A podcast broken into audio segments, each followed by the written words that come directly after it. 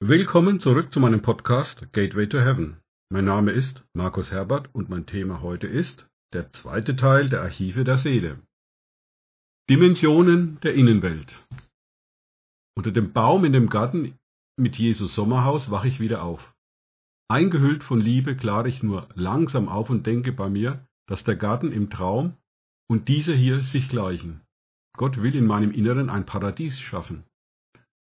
Und wenn in mir statt Wüste und Dornen Paradies ist, dann wird entsprechend Paradiesisches aus mir herauskommen, wie innen, so außen. Natürlich will ich Liebe fragen, was sie denn da in diese letzten Bände schreibt, um die Buchreihen in meinem Seelenarchiv zu beenden. Und diese Schattenvögel, waren sie vielleicht Wächter der Bibliothek, bis die Finger der Liebe sich so tief in mich eingegraben haben, dass sie geflohen sind? Der lichte Kokon der Liebe löst sich langsam auf und ich werde wacher und bewusster.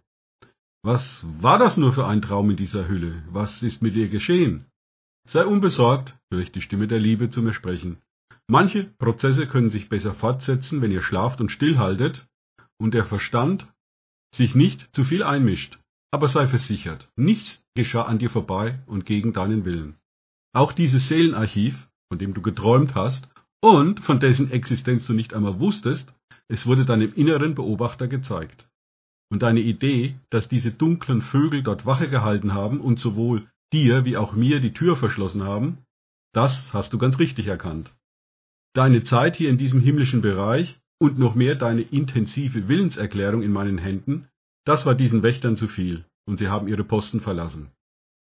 Wie kamen Sie denn dazu, meine Bibliothek zu besetzen? fragte ich sowohl empört als auch mit einer Schauder. Nun, erklärte mir Liebe, während ich sie wieder klarer sehen kann, weil die Hülle sich weiter aufgelöst hatte. Du hast, wie du in den gewaltigen Archiven voller Bücher gesehen hast, so viele ungeklärte, verborgene, distelbildende Prozesse und Programme am Laufen, dass dir wohl deutlich geworden ist, wie viel deiner Lebenskraft in diesen Prozessen gebunden ist und wie wenig bewusste Kontrolle du darüber hast. Denke doch nur. Bis heute hast du über dieses Archiv gar nichts gewusst, bist noch nie dort gewesen, hast es entsprechend auch noch nie als das deine beansprucht. Wo das nicht geschieht, lassen sich diese Vögel nieder, beziehen die offenen und unbesetzten Hallen deines inneren Hauses und ziehen für sich Kraft aus diesen Prozessen. Ich weiß, es widerstrebt dir, dich für besetzt zu halten, aber verstehe bitte die Logik in diesen Zusammenhängen. Der normale Mensch ist sich nur zu einem kleinen Teil seiner Anteile und Sektionen, seiner Größe, Weite und Tiefe bewusst. Er weiß ja eben leider kaum etwas über sein wahres Sein. Niemand hat es ihm gesagt.